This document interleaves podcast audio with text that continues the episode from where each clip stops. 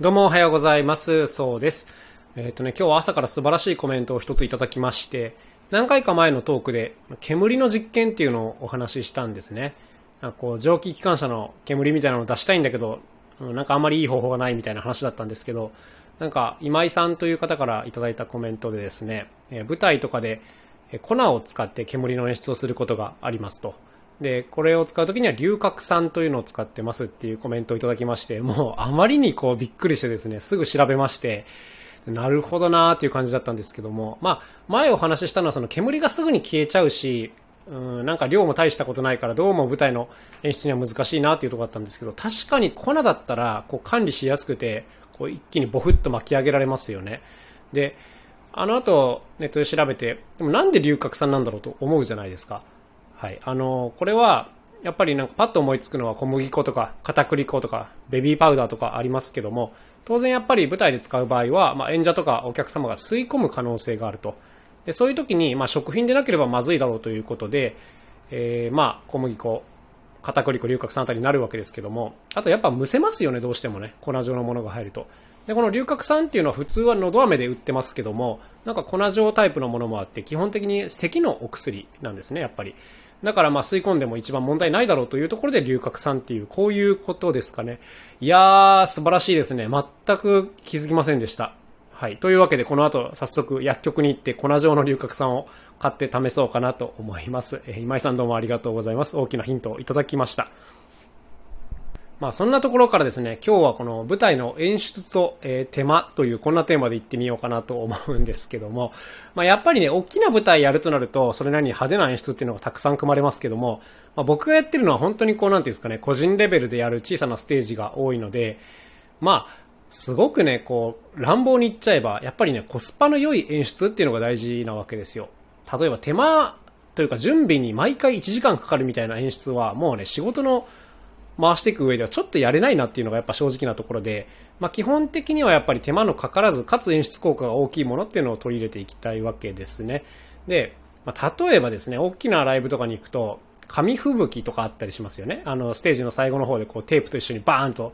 吹雪が出るみたいなやつあるじゃないですか。で、あれもまあ想像つくと思いますが、当然やっぱ演出効果非常に大きいんですけども、もう処理が大変ですよね。毎回あれやった後は掃除しなきゃいけないしね。だからああいうのはやっぱりね、コスパが非常に良くない演出方法で、まあ、だからこそああいう大きなライブではやるんですけども、個人が何回も繰り返す、繰り返せるような演出ではなかなかないということでね。はい。やっぱりあの、ベタに使いやすいのは光の演出というところですよね。うん。照明って、こう、大きな演出効果があるんですけども、なんとなく個人的には最初からバッチリ作り込まれてるというよりも、途中で来るとは思ってなかったところでいきなりふっと出てくる照明演出というのがね、なかなかの効果が大きいんじゃないかなと思ってます。はい。基本的にこの消耗しにくいっていう意味ではね、圧倒的にこのコスパのいい、かつあの大きさも出しやすいというかね、派手になりやすいのがまあ照明演出というところですよね。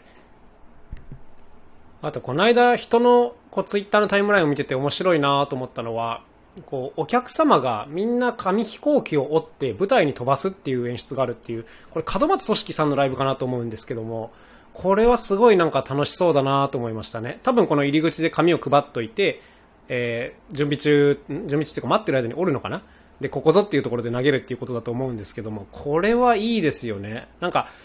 演者からお客様に投げるのって結構難しいんですけども、これ逆だったらね、みんな紙飛行機こっちに飛んでくるっていうことであれば、まあ用意しとけば全然受けられますから、これは華やかだろうなっていうのが、まあ想像つきますよね。素晴らしい。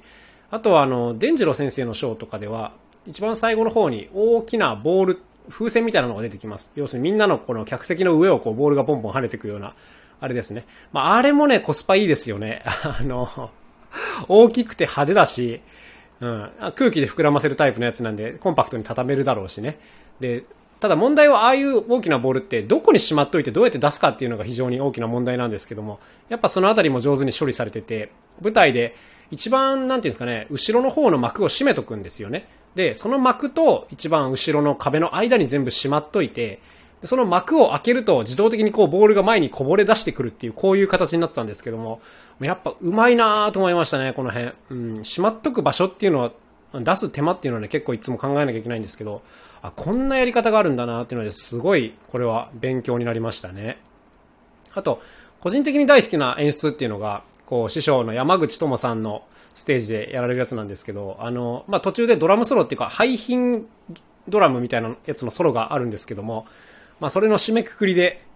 なんかこう高いところにバケツがセットしてあって、で、その中には灰皿とか、なんか空き缶とかがたくさん入ってるんですね。で、それを最終的にこう、くす玉のようにこう、ひっくり返すというか、中身を全部落として、ガシャガシャガシャガシャーンってなってこう、灰皿がコロコロコロっと転がってって、最後にパタッと倒れるっていう、こういうのが一部あるんですけども、もうこれがね、僕大好きで大好きでしょうがないですね。この、最後に全部あの、ぶち壊しそうになり、でもみんながこの灰皿の行方を見つめて、それが最後にパタンと倒れるっていうあの静寂感というかね、あれはもう、本当大好きですね、僕。はい。こういうのもなんていうんですかね、工夫の賜物だと思うんですけども、何もこの演出っていうのは大きいばかりがいいことじゃないっていうね、みんなで一点を見つめるようなそういうものもあったりするんで、こういうのいいですよね。あの非常に コスパのいい方法だなと思っています。まあ、あとはそうですね、自分がやってるやつだと、あの、オルガン系の楽器があるんですけども、ちょっとあの、一番最後に、なんていうんですかね、こう風船を膨らまして楽器を鳴らすんですけども、最後にぶずっと音を出し続けていると、空気がなくなって、風船がパタンと倒れるんですね。なんとなくこう、これがちょっとお辞儀のように見えるので、あの、これが一番最後の締めにはとてもいい演出だなというふうには思っていて、これと一緒に合わせてお辞儀するとかね、はい、するとなかなかいい感じの締めになるっていうのがあるんで、